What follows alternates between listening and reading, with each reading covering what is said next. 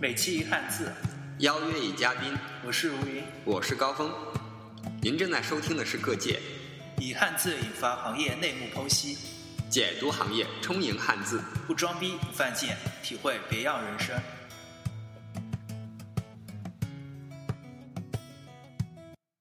为什么说酒店趴摊是盘剥最清楚的？酒店的趴摊需要做些什么活儿？那些趴摊有什么绝活？为什么说酒店趴摊收入会高过正式员工？他们的工作强度是怎样的？是什么迫使他们去做趴摊的？欢迎收听本期各界 PT 趴摊去哪儿？嗯，在下面一个就是族群就是酒店，嗯，酒店，酒店是盘剥最轻的。嗯我想来想去，原因啊，可能两点。第一个，它是个劳动密集型行业，嗯，本身的工资就不高。啊是，对，第二个呢，很多带队他自己也是工人，嗯对，自己也是工人。那么可以这么说，一个宴会，我举个例子，一个宴会八百人、三百人的宴会，基本上需要十个工人准备三小时以上。就十个跑堂的还是不是，他不，他不光跑堂，嗯从呃从就是筹备嗯摆桌子、嗯排椅子，嗯然后上面不是有那个就是就桌罩啊、对对对椅子罩啊铺椅子罩、摆盘、还有那些转的那些盘子，盘子，包括所有的，就是说从一从一个什么都没有的，就是一个空会场。空会场变成这个样子，要三个小时。哦，然后我们那天就是我们那天就是搞了一个活动，嗯三个酒店的领班待了六个小时工，嗯。我们是我们是要摆三百人的会场。嗯。三百人的会场用了半小时，因为要抢台，因为我们前面有一个会，我们我们前我们前面有一个其他公司的会，对，呃，下午本来说是预计下午两点结束，嗯就到四点半才结束。领导我们六点钟，我们六点钟要开会，嗯他花了半个小时帮我们摆出来，而且摆出来之后，但因为他椅子实际上上面是没有线的，但是摆出来横平竖直，哇塞，就是非常直的那种，就是就是用眼睛看到迅速就翻，桌了就也也就说明也就说明他已经非常专业了。对，非常专业，而且而且那个桌子就是那个圆桌，比如说我跟你说，那个圆桌两个人抬很费力嘛，嗯他们都是去都是去滚过去，滚过去就是很多人就像像我们小时候滚铁锤，单手两手能滚两个，哇虽然虽然滚过去，真的很要技术这个。画面感。对，十二人演，大家想象如果看，平衡感平衡感不强的话，啪一下就夹到脸。对对对哎呦痛。也也就是说他们已经非常非常就就习惯于这样的这个工作，就是非常非常专业这样子。哦，这是小酒店的小时候。你能想象到那些嗯在那综艺节目拍手的人会会做会做这样的绝活吗？对，想象不到，而且还包括是什么？呃，酒店不是那些那个就是餐巾给你的餐巾嗯都会折成各样形状嘛？对那些小纸鹤啊，那呃些纸小船啊，船啊，花花啊，对对对什么的，它就是非常快，嗯大概我看他们折过，嗯，就是折一个比较复杂的花的那种形状的，就花插插在杯插在杯子里的百合花那种形状的，一分钟，哇塞，一分钟大概可以做到两到三个，两到三个。非常快。上次看那英剧《福尔摩斯》里面，福尔摩斯也学做那个画的，一秒钟折二十个。哇塞，啊，这这非常快，人家是专业人士，专业，真的真的是非常快。他们并不是光我们想象好像就是端个菜，嗯，尝个菜，不是，他要从从从筹备开始，从就是从从布桌子开始，从零开始这样，到最后撤撤撤还要他们来，撤桌子撤空，撤空，然后甚至于洗盘子都是他们来。哇塞，我我跟刚才跟你讲过，我体验了一下生活，就是嗯我当时跟其中一个就是所谓的工头比较熟悉，我说体验一天嘛。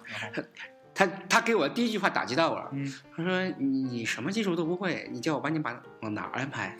最后帮我安排了一个最不需要技术的活儿，嗯，洗盘子。哦，洗盘子，哎，一个班不是四个八个小时吗？啊，我坚持了四个小时，准确说三个半小时啊不到一点点，就坚持不下去了。你你砸碎了多少个盘子？没有砸碎盘子，就是特别累。哦，它特别快，就是说洗盘子，盘子来了之后，嗯呃，我去我是去后厨嘛，嗯，那个就是跟我在一起的那个那个那个哥们儿，洗盘子洗的快到什么程度？一百多个盘子，嗯。三分钟不到，又干净又快。哇塞，因为它因为现在的就是那个酒店都是有洗碗机的嘛，那是，都是有洗碗机的，就是说，但是洗碗机它是洗不干净的，嗯，就你要自己擦一下，自己先去擦，就把油剂擦掉上去之后，再再过一遍就是消毒。对，实际上洗碗机主要是清洗和消毒的作用嘛，对，就是这个速度，就是它是一百多个盘子，嗯三分钟不到洗干净了，插在专门的放在专门的地方。专门的，它专门有个框，嗯过过框，呃，放在那个相机要过框，框框插在框里，然后过完三分钟，好快啊！我三分钟我洗了不到十个盘子，三分钟我能洗几个盘子？呃洗了洗我洗了不到十个盘子，然后累得要死。我在家里洗盘子，洗一洗那个盘子洗干净，好像得十分钟吧，最少。一个盘子吗？不是一个盘子，一一脸盆盘子，一脸盆，最多最多就二十个吧。没二十个没有，我洗不干净，才六个盘我洗不干净。不，他洗的绝对比你洗的干净。哦，你家里请人来洗。啊，然然后这个收入呢，我刚才说这收入，这收入，他们就是这就是在酒店的 part time 的收入很高，甚至于会高过正式员工，哦，真的。呃，我就是我那天去那个，就是我为了体体验一下，就那个就是洗碗刷盘子，刷盘子那个那个那哥们儿，呃，大概在酒店一个月的收入四千多块钱，将近五千块钱哦，也挺多了这个，啊。酒店的正式员工也就是在三千块钱左右。而且是不要付税的。他呢，就是说是第一个，他的确是有够专业，对他可能比大多数酒店那个就是比大多数刷盘子的人更呃更更更专业。。第二个，他时间很长，子。一天他一天他工作十二个小时，嗯，哇，十二个小时，嗯，大概一个月大概就算你算嘛，呃，差不多一天的工资是一百五十块钱左右，一个月下来将近五千块钱，因为他有时候会多一点，有时候会少一点，他一生所刷的盘子可以绕地球不知道多少圈一，圈，不止圈。绝对不止。我刚才聊过嘛，他就说为什么叫第一个就是虽然很辛苦，嗯但是他家压压力也比较大，小孩子也在上大学，家里家里的所有的收入就他一个人刷盘子挣。你看你们这些大学生还有脸去乱花大家长钱吗？唉，嗯，某个人好像自己没有什么分配，那这样他就基本上就是所有家里的所有的开销靠他一个人刷盘子，嗯，然后然后他们工资高的主要，而且就是毕竟他的他这一块抽头不是很严重，大概就是说正常收入里面每小时抽一块钱，每小时一块钱，就是一个就就十二小时就十二块钱，十二块钱，就剩下的钱就是自己的，一百五加十二也就一百六十几嘛。对，一百六十几，一百六十几这样子。因为光头看他也辛苦，不是，就是说这个行业，嗯因为他人多，要的人也比较多，啊，是这样子，嗯是这么一个情况。为什么说信息不对称造就了趴摊这样的职业？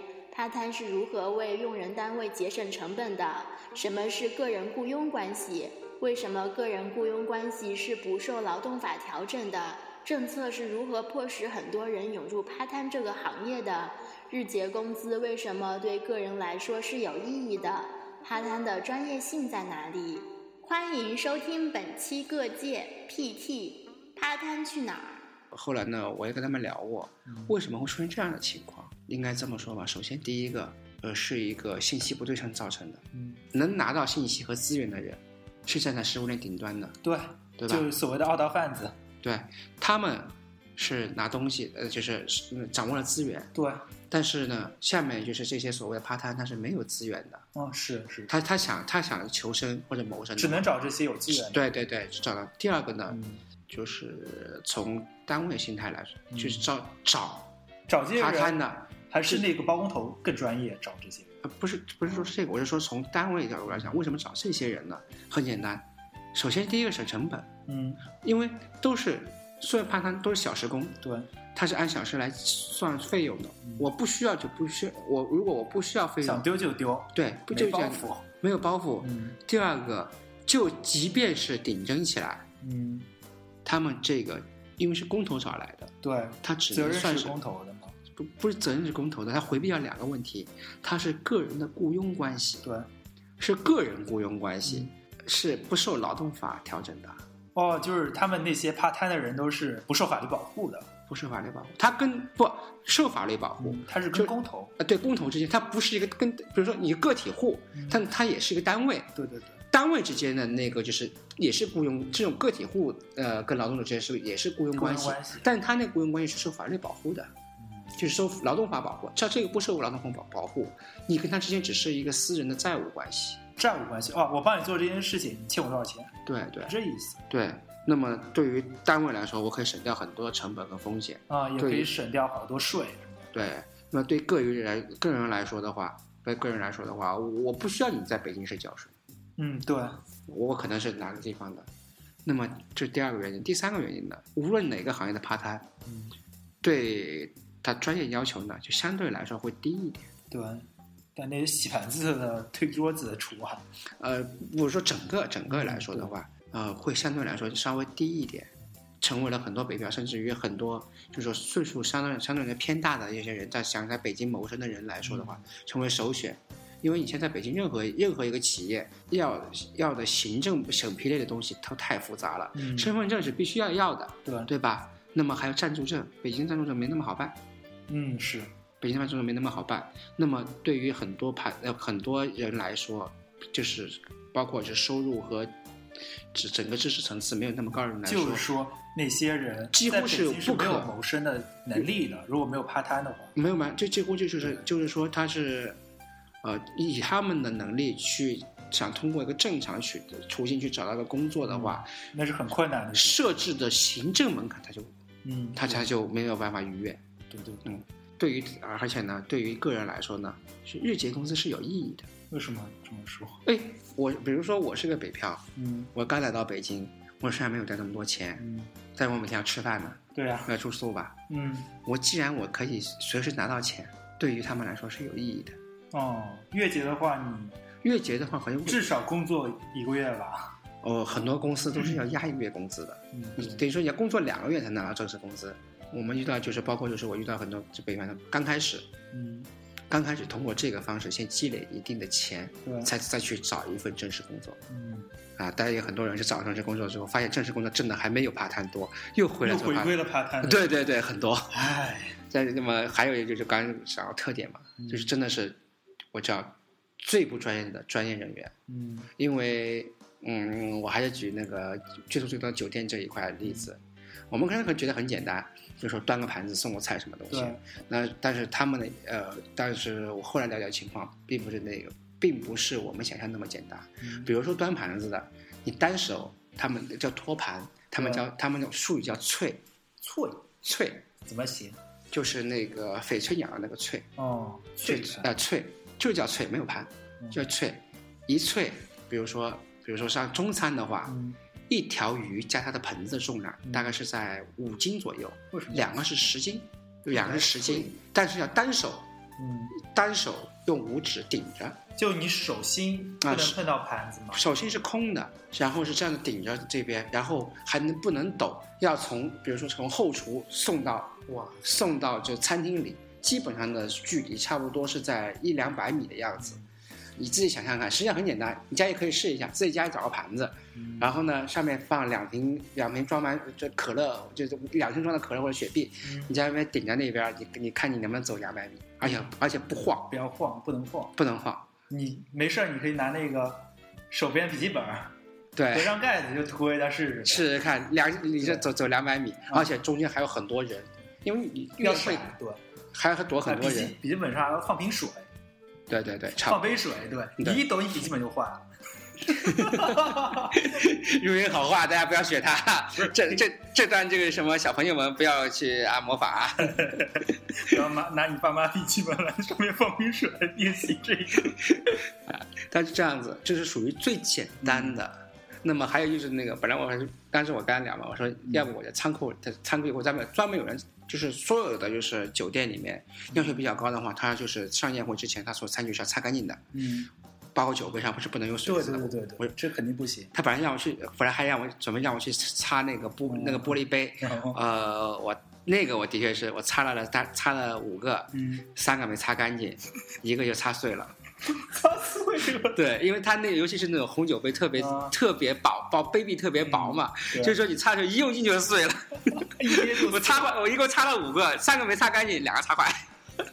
然后看看我说，我说赔都赔不起了，你算了吧，你还是看别的吧，走 吧走吧。抓盘子也就是说，我们我们认为的很简单的一些工作，它实际上需要很很多的技术，。你就是擦盘子吧，千万别把盘子给碎了。擦擦擦完，他嫌我擦不干净，你知道吗？没碎至少。他嫌我擦不干净，嗯，那最后就是让我洗盘子去了。哦，也没洗碎啊。慢慢对，然后就是这个，包括就是说，就是包括就是说那个装路灯的，嗯，路灯呢就是说，呃，没有人配合，就一个人跟一个梯子爬到三米高的地方去，要把原来的就是那个广告牌卸下来，嗯，他安装新的广告牌。那你卸下来，你搬着这么大东西下来，他下等于说就是说你要卸，你要会卸啊。对啊。他安上去之后，就等于说你卸了之后，让它有点滑动，它会自己慢慢慢慢滑到底，如果你没弄好的话，直接往你头上砸，啊那个。就就就会掉下去。对啊，就是说连这个都是，就是说你要把那个螺丝松到恰到好处，恰到好处它可以往下滑，但是又不至于不会太快，啊，又不会又不会往下掉。匀速下啊，对，下来的要话，这这个也是啊，对对摩擦力和重力之间的关系。对对对，这样子实在做不到。包括包括我刚才说，就是包括排桌子，嗯，呃，他们有一个，包括他们有一个术语叫掉线，就就就是拿一根线，两个人在两头，然后就嗯把这个桌子排齐。对，他们好的就是好的就是熟练工，就是我刚才说的那个情况线都不要，线都不要，排下来就是齐了。哇塞，那小时候肯定是那种，小时候不是班级有好多课桌嘛，嗯，有一个工作就是排桌子，他那个好排是分明数值的。对，本来就很平数值。那因为你，但是你去那酒，你去那边就是排那个会场的桌子，嗯尤其是椅子，他椅子不是直的，嗯，你要把那把它排齐了，真的是需要。对对对对，嗯就是他那个椅子把它排齐，绝对很需要功夫。对，甚至也，当然我们不说，包括就是演员嘛，演员系演员总归要要演技的，这点不不用多说了，对吧？我就是说，呃，发现真的是很多人，呃，我们遇到几个很多人几乎是样样都会，嗯，呃，可能今天到酒店来。去搬椅子、搬桌子，嗯还包括包括转圆桌，呃，那个圆桌很重，嗯，就是他也能两只手这么转，呃，就算最差的一只手都，单单手圆，就是说拿一个也转的非常快。就一个人一张桌子。啊，对，可可可以一边转桌子一边跑，哦，就是说，因为比如说我这我今天这个会，比如说四点钟结束，我六点钟要摆餐，嗯。那么中间这段时间，他能他就是为了抢时间，嗯，能推着桌子跑。哇塞，我我我我我我体验了一下，所以说那桌子我拿起来挺重了吧？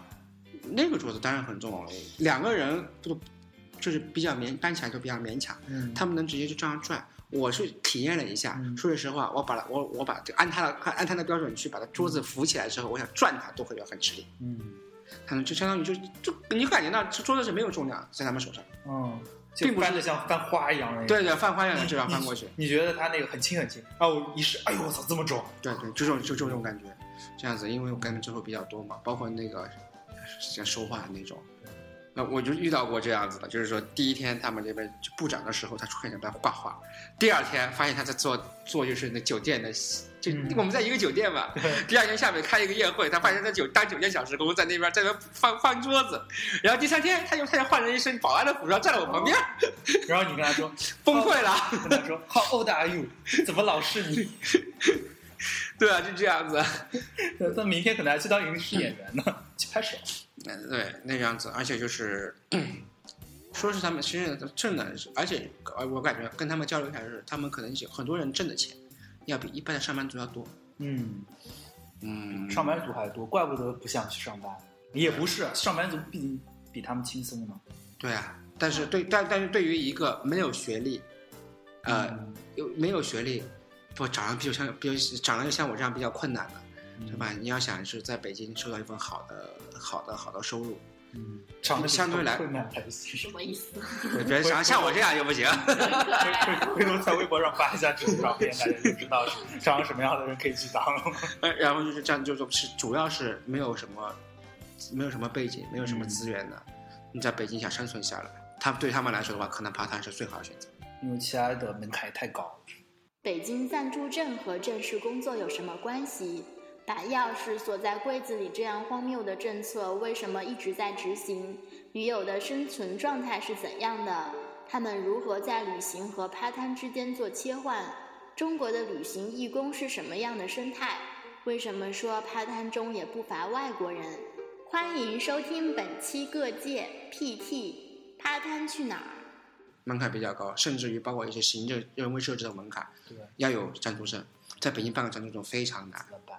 首先你要单位，嗯，首先你要有单位愿意接收你，不是，但是要有单位接收，我们必须要暂住证，对有暂住证才有单位接收你。对啊，啊、就像钥钥，矛盾吗？对啊，就像钥匙，钥匙我有，钥匙在抽屉里，抽屉被锁了，对，就是这样，就是这样子。就是这样子。嗯，那怎么办呢？这这就是这就是这就是个这这这个就是我们的政策，对啊，钥匙在抽屉，抽屉被锁了。不管了。哎，所以说很多人很多人就在北京，呃，在北京上班的时候，他嗯就是你在跟他签合同的时候，他会自动给你一个东西，嗯，证明给你个证明，你就可以拿这个证明去办下租证哦，懂了，啊，有这么个东西这。是给你个备用钥匙。就是因为大家都知道嘛，因为但是很多人说我来北京，我来北京打工的，嗯我来的时候我什么都没有，对我怎么可能办身份证呢？对哦，他只能，那么他对于他们来说的话，只能通过这种方式。这还是因为户籍不流动。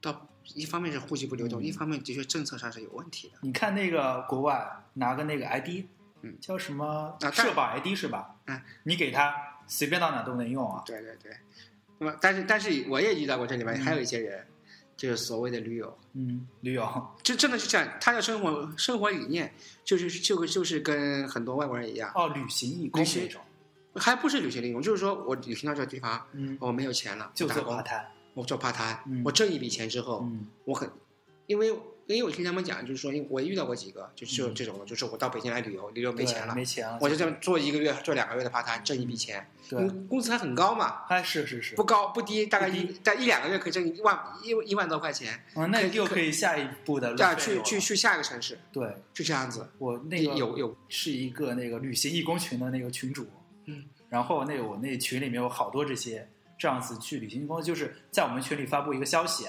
嗯。发布消息以后可以说招人来住，嗯，就是说包食宿，嗯，然后帮那个旅旅馆打工，对。然后就包食宿不给钱，他为什么很多人去那个？我是说嘛，他就很多就是啊 part time 是给钱，他是不我们那个还不给钱，最主要，就哎就你到那城市去玩，他给你提供食宿，大概做五天歇两天。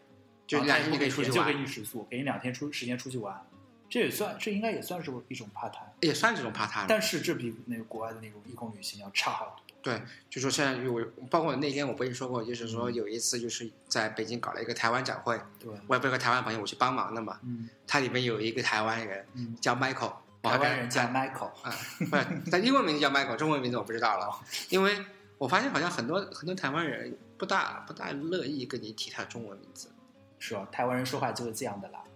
啊，差不多就这样子哈，就这样子。他就是属于那种驴友，嗯他能到一个地方，他是到北京来也是相当于是打相当于打零工。嗯，稍微高级一点哎而而且而且说什么说什么，就是趴摊里面还有很多外国人啊，他有台胞证啦。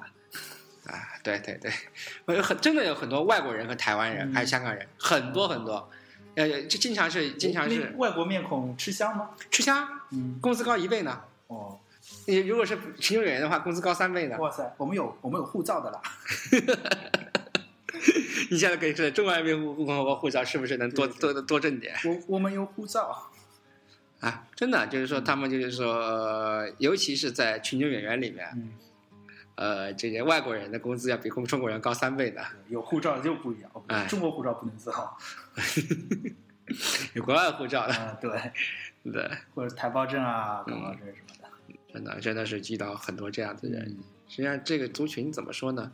呃，我们今天讲这个话题呢，主要是实际上在告诉大家，实际上这个这个族群嗯也是很应该很多人来说的话，除了少部分的驴友，嗯，少部分选择这样生活的人以外，大部分人是被迫、被逼无奈。被逼无奈，嗯，没有办法，对，没有只有通过这个方式来生存下去的。对，所以说，大家呢遇到以后呢，如果说遇到，比如说在酒店，尤其在酒店遇到、嗯遇到这样的话，他大家、呃、如果说他有什么地方让你觉得不满意的话，大家多多包容。嗯，呃，毕竟这个族群的生存也是很艰难对，啊。基本上虽然说我好像说的很简很简单，嗯包括是说甚至于工资很高这样子，对你们但自己去试一下就知道。呃，真的是我是我是尝试了三个小时，我实在是尝试不下去，真的很累。嗯，别说洗多少盘子，我站那边站的时间长，因为它洗盘子总归是要有要是要要往下弯的嘛，对，弯那么长时间我都吃不消。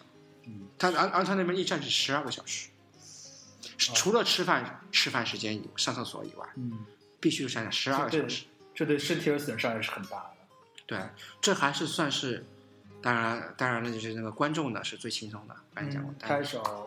当然但但是他是以时间用自己的时间在来换钱，嗯，其实这种效率挺低的，非常低。对趴摊一般都住哪儿？为什么说很多网吧、肯德基、麦当劳都成了趴摊的收容所？为什么说从某种程度上说，二十四小时的肯德基、麦当劳在晚上算是社会福利设施？网吧是如何防止过夜的趴摊给手机充电的？趴摊是如何乐观看待自己生活的？欢迎收听本期各界 PT 趴摊去哪儿？那说句说句实话，在北京这个地方，你一天五十块钱能干什么？一天五十块钱，嗯，可以宅在家里什么都不做。有时候吃顿饭就要两三百。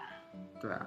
嗯，但对于很多人来说，这就是他们他们生存。没啊，租金啊，不啊，很多人很多租个房子一个月不两千块钱的话，不不不，很多人很多人很多人这这样的，就包包括就是那些我说这个很多趴摊是住哪里？住哪？住网吧，网吧两块钱。哦，不对，现在网吧也涨价了，这十来就块钱吧。就就是晚上包，就是说白天工作，嗯，晚上所谓的回去就是去网吧住一晚上，真的，尤其是北影的，是就是所谓的群众演员、拍手观众，对很多人就住在网吧。啊，好惨啊！网吧那边包夜也要十来块钱，他一天才五十。对啊，就是说，就吃饭就是每天去揽个找个活儿，中午可以在就是一剧组吃一顿饭，嗯，甚至晚上吃早饭和晚饭都没有。呃甚至迟的，比如比较迟的，我最多可以吃两顿饭，嗯，就靠这个生活。所以说，大家说王宝强怎么怎么样，实际上如果他真的是这样的情况，他是刚开始的生活是非常艰苦的。对对对，很多人都这样子，甚至有像就是说，万一万一如果下雨天北影门口没人，不要紧啊，北影附近网吧，哈，随便喊一声，很多人会站起来全。部站起来，对要哪天大家有什么，大家有哪个公司有什么机会的话，嗯需要临时工，实在人不够了，去北北影吧，北京电影制片厂附近找个网吧，就喊一声什么什么什么工作，预计多少钱，可也需要现在来报名，就在门口，肯定能出来一帮人嗯，立马就丢下，还有还有两个小时的那个网，啊！对对对，马马上就退网，马上就，马上马上退网就过来了。对，估计他们还是那个网吧的 VIP。这就不知道不这就不大清楚了，但是基本上这样子，甚至于有些人，甚至有些人就是比较困难的话，甚至网吧住不起，哎，那怎么办呢？我稍微温暖一点的那个，不啊，肯德基、麦当劳里面趴着睡觉。哦，哦，见过对对对吧？见过吧？就就就是他们这些人，就是说，实在是，尤其是群众演员，群众演员这个一天一天的工资不足以支付他的支付他的费用的情况下，啊，是人是会想办法去对。去去去去适应这个其社实环境的。其实肯德基、麦当劳也是一种社会福利场所。我看到那个有次晚上去那肯德基那边，看到也有外国人在那边睡，对也，有那些背着大包小包那些驴友，驴友在那边睡。对，起码还比较暖和。对，起码那边边有起码有空调什么而且不会赶你，啊，对他们最主要不会赶人，不会感人所以说也是算是一种社会福利吧。啊，已经成了社会福利。我是感觉肯德基、麦当劳，包括这样子，不是说不是我们不是做那个啊，包括不是在黑人。啊，不不是不是说不在黑什么东西，就是说基本上来说的话，呃，如果说你在夜里面一两点钟你去肯德基、麦当劳看到他那边睡的人，嗯两种人，一种是驴友，一种是实在是之前今天没挣到钱的趴摊，嗯会有，会有，而不是一个两个嗯，一群的。啊、甚至于什么，比如说今天他们很多人就说今天，比如说今天加班了，工作嗯工作迟了，对，我没有办法，没有没有办法回去，打不到车了。他们是舍不得打车回去的。嗯公司不给报。没没有人给他们报哦，没有公司不给他们报。就今天我拿今天工钱，嗯虽然我可能今天比如说就小时工，我可能就挣那个一百多块钱，打车都要打打打车不是打车是，如果打车五六十他们舍不得的，嗯他们就是找一个，如如果有网吧嗯去网吧就比较舍得花钱的去网吧，嗯，舍不得花钱的很多人就是在肯德基、麦当劳凑合一晚上。肯德基、麦当劳还地段好，到处都有。对对，嗯而且还有点暖气暖气、冷还比较暖和都有。啊，而且基本上不会不不会不会去说他们什么。对，他们实际上也是有尊严的，你真的是我说哎，其我说其他什么地方，哎，那那我就另外不去，为什么不去？嗯那会赶人，我们不好意思。对，星巴克什么的，星巴克不会开也不会干。新加坡不会开二十四小时，嗯晚上就对关了。晚上就关了，是这样子。甚甚至于他们有人开开玩半开玩笑就说麦当劳最好，为什么？为麦当劳有免费 WiFi，没有只能三十分钟。三十分钟对，有的人就是没 WiFi 啊就会死司机。嗯，比如说这样子。甚至于我才知道还见到过，就是说，因为现在，因因为在网吧过的人比较多嘛，嗯现在网吧对对这些人既爱又恨，甚至于因为他们，现你现在去任何网吧，嗯，它以前置 USB 都是用不起来的，为什么呢？因为防止充电防止他们充电，哦防止这些人充电，不给你充电，对，那边还能免费提供电源。就是你就算是上网不给你提供，不给你充电。嗨，也也也话说过来，就是属于那种网吧老板的鸡贼心心理太贱了，这些人。啊。但是对于对于很多人来说，很多刚开始在北京的，经常他们就他们给我看过一个群嘛，经常就是有人刚刚加进来，嗯就是说我刚刚来北京，身上没有钱，有没有什么工作可以日日直接那个直接日结的，对，这样子哎发单，包括不是说像这一天出去发个，比如说就出发单了，零下十度的温度，出去站一会儿就冷的要死，嗯你，就站在门口就是发单得。全副武装站外面才行对。，虽然我不我认同我我不我不认同发单这个工作，嗯但是从某种意义上，他们辛苦还是体谅大家嗯，辛苦还是很辛苦的啊。所以说，有的时候现在我包括我走在路上有发单的，嗯呃就塞过来，我就主动去拿一对，下我。一直看到你会主动去拿发单的人，对对，他们的确是听他们讲的那个过程非非常心酸，特心酸。他们是当笑话在讲自己的故事，很多人很乐观，不是真不很，就他觉得我我就就是这么就是这个笑话我就是靠自己活着。对对，他是他是当自己当笑话讲，他们不觉得自己心酸，但是你听的人会觉得心里不是滋味。是啊，对我包括就是我遇到过两个所所谓的包工头，嗯，现在收入还可以，讲刚刚到北京来，北京来就是这样的生活，而且他们是，而且这些包工头并不是说刚开始啊我就当包工头，都是机缘巧合，我在这我在这边干时间长了之后，这个所谓大老板对他们信任了，嗯他，放在这边，对，就这样子的，其实也是一种幸运吧，有有可能就是也是也是幸运在里面。一百个里面可能就出这一个，其他九十九个还在卖力打 工打到老也。属于一个王宝强了。对对，也属于这种方法，也也属于很多人在奋斗很多奋斗了两三年，在北京买房买车都有，但是有好刚开始刚开始的这些东西，刚开始这些辛酸，嗯，呃，不是大家都能看见的。对，我刚才聊天也跟他们说了嘛，他们是而且很多人都是干着干着就一辈子了，一辈子还或者就放弃了，或者就回回回去了那个自己老家。呃，他是说很多人就是说在这边，哪怕通过这种方式打工，嗯挣点钱就回老家了，挣个两三年、三四年就回去存了点钱，存了点钱就回去中国人就喜欢存钱。啊，存了钱，因为他们这个钱的确是，呃说尤其是大家下次的话，可以可以对这个对对这个族群，你你身边遇到的服务员，嗯，甚至遇到的保安，甚至遇到的比如说车上的车上的或者说地铁上的安检员，嗯，甚至都可能是怕他，对，大家善待他们吧。对他们笑一笑也是好的。对，可以这么说。虽然说在路上随便对人笑会被人以为是白痴什么的，就是，但是呢，当然了，我还是觉得还是觉得那个话，呃，一般正常的广告大家可以可以去发单的，看遇到发单的可以去拿一下。嗯，如果说像刚才如云讲那种打擦边球的非法的东西，嗯首先是不要信，肯定是骗子。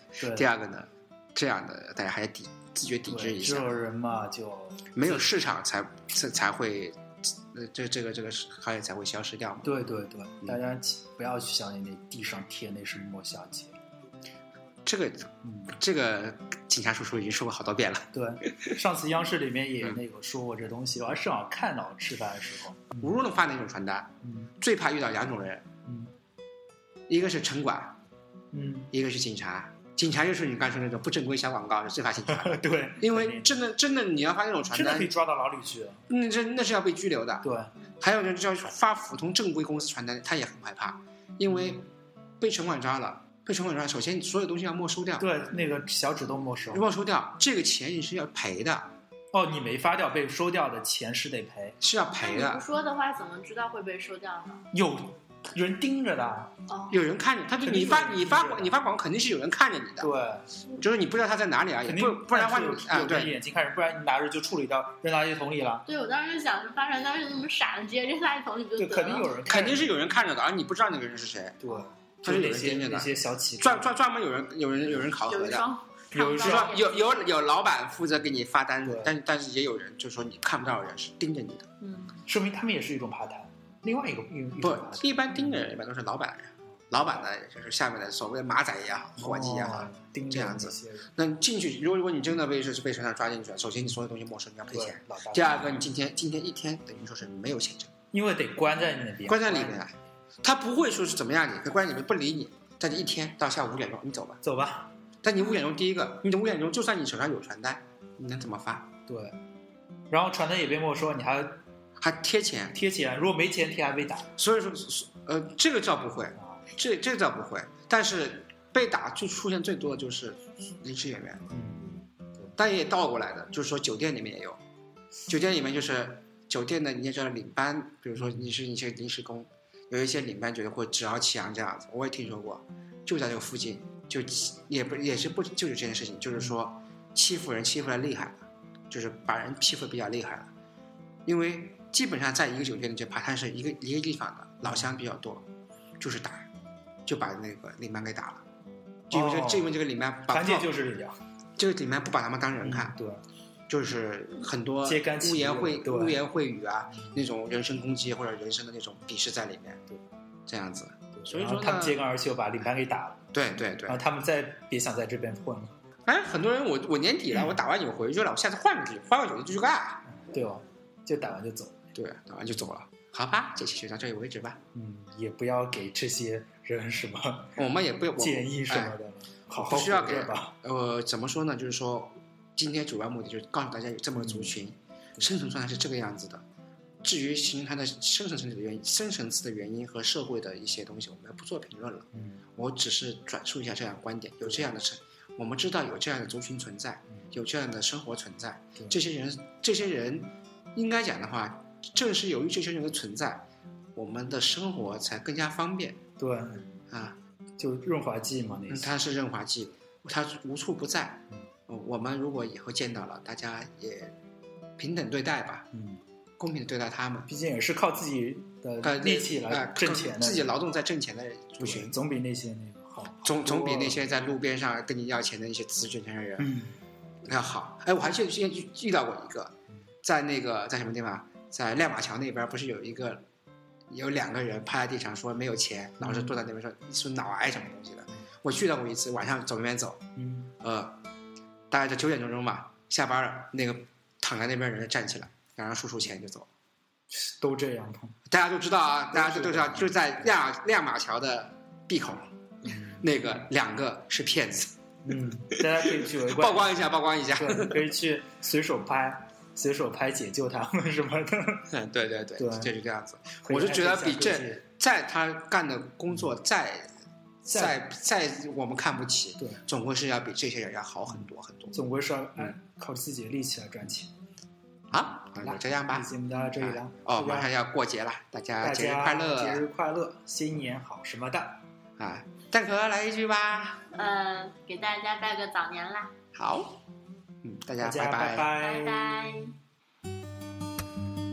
如果喜欢我们的节目，可以通过微博与我们互动，我们的微博是各界 Podcast 还有我们的 QQ 群。三幺四六六二九零六，我们也欢迎各界听友做我们的嘉宾。只要你有自己的见解和想法，都可以和我们联系。我们期待着您的到来。谢谢收听，拜拜拜